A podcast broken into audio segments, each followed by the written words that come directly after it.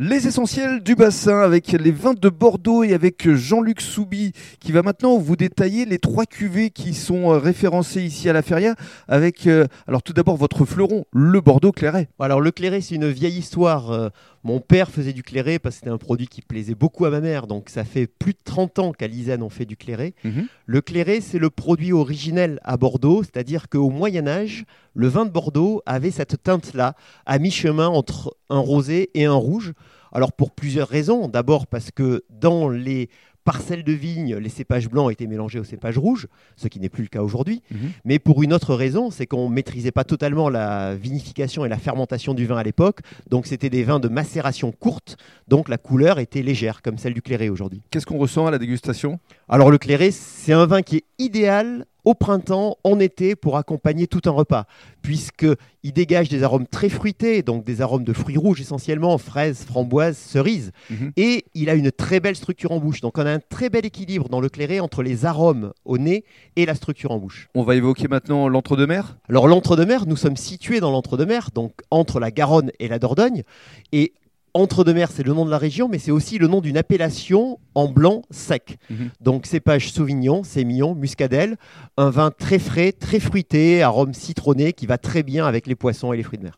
Le rouge Et le rouge, donc un rouge classique bordelais, l'assemblage des trois cépages Mhm. principaux, Merlot. Cabernet Franc, Cabernet Sauvignon. Mhm.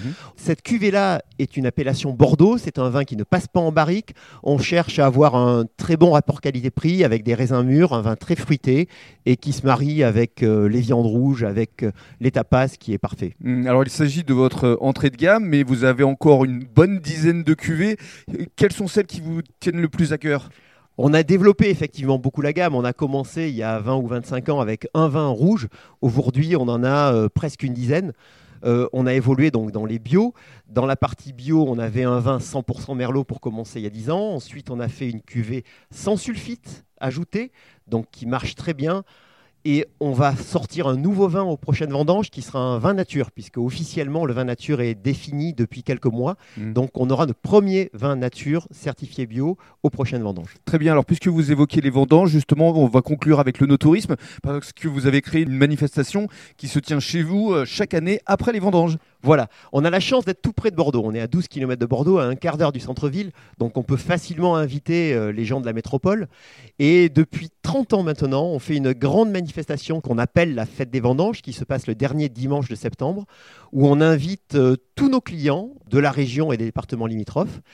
Et on organise de nombreuses animations Mhm. autour des vendanges, donc des expositions, des jeux, une calèche qui vient euh, promener les familles au milieu du vignoble, beaucoup de choses. Ça réunit combien de personnes, euh, cette manifestation? On réunit plus de 1000 personnes chaque année. Et on l'a fait chaque année, excepté en 2020. Mais Mm. la 30e édition sera donc fin septembre 2021, le dernier dimanche. Merci beaucoup. Merci Rémi.